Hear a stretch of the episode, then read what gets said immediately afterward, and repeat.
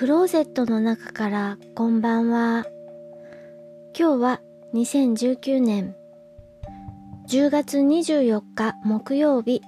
時刻は20時35分を過ぎました。夕張の外の気温は9度、お天気は曇り。なんだか2時間くらい前までは星がところどころ見えていたんですけれども今は完全に見えなくなってしまいました。今夜お話しするのは書籍ゼロ何もない自分に小さな1を足していくのお話をします。この本ゼロは電子書籍で私は読みました。この電子書籍を読むにあたり、東京のおじさま、リスナーの東京のおじさまからいただいたギフトで、この書籍ゼロを購入しました。リスナー東京のおじさま、ありがとうございます。お話に戻ります。書籍ゼロ、何もない自分に小さな位置を足していく。著者は堀江貴文さんです。堀江門と言った方が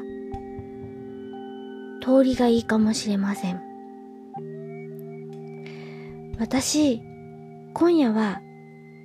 自分の恥をさらします。まあ普段から恥の多い生涯を送っておりますけれども、今日もまた恥をさらします。堀江門こと堀江貴文さんについて私は凝り固まった偏見を持っていました。彼を色眼鏡をかけて見ていました。このゼロという本を読むまでは、私、ホリエモンといえば、あの、ライブドアの元 CEO で、証券取引法違反の容疑とかで捕まった人で有罪判決を受けて収監されて2年弱くらい収監されていてでえっとシャバに出てきた人。それから時々ツイッターとかで炎上騒ぎを起こしては目立ちたいだけの人なのかなとか思っていたしそれから彼がライブドアでビジネスを成功させたことは、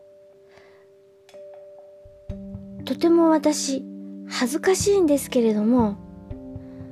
なんというかな、あの、宝くじが当たったような人、ラッキーな人、みたいに、勝手に思い込んでいました。ところがこのゼロ何もない自分に小さな1を足していくという本を読んだ後は、その間違い、私の考えは全くの思い込み、間違いであったということがよくわかりました。書籍ゼロでは、ホリエモンの半生、生い立ち、仕事への考え方、あとそれからあの、収監されていた頃の、えっと、長野の刑務所かな？にいらした頃のお話も出てきます。あの、なんていうかな、ラッキーで宝くじが当たったみたいに、ラッキーでビジネスを成功させていた人では全くなくて、堀江貴文さん、とっても働き者です。寂しがり屋の働き者です。あんなにいっぱい、こう、YouTuber としても成功されているし、なんか仲間にいっぱい囲まれているっていうイメージの私の中ではそういう人なんですけれども、とても寂しがり屋なんだな、ということが、この本を読んでわかりました。あの、テレビだけしか見ていなかったりすると、こうも彼の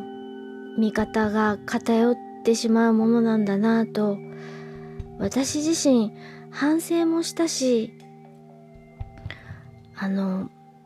まあ、引き合いに出します。あの、まあ、商売をやっている、まあ、快速旅団の団長の話をちょっと引き合いに出すんですけれども、団長が好きな歌があって、それは水前寺清子さんの歌っている365歩のマーチという歌が好きで、こう自分の商売をやるときに、3歩進んで2歩下がる、結局1歩しか進んでない、その一歩一歩を積み重ねていくような、この歌が、まあ好きだというのを時々聞いていました。そして、この堀江貴文さんも同じようなことがこの本には書かれています。なんだかね、とっても堀江門、堀江貴文さんに興味を持ちました。それに私のこの色眼鏡をかけて彼を見ていた全くの見当違いだったということにとても恥ずかしいなというふうに思いました。なので、堀江門のことをもし私みたいに思っている人がいたらこの本読んでもらいたいなと思います。今夜は書籍ゼロ何もない自分に小さな1を足していく堀江貴文さん著のお話をしました。それでは夜のゆいろく聞いていただきありがとうございます。北海道夕張からお話はゆいまるでした。おやすみなさい。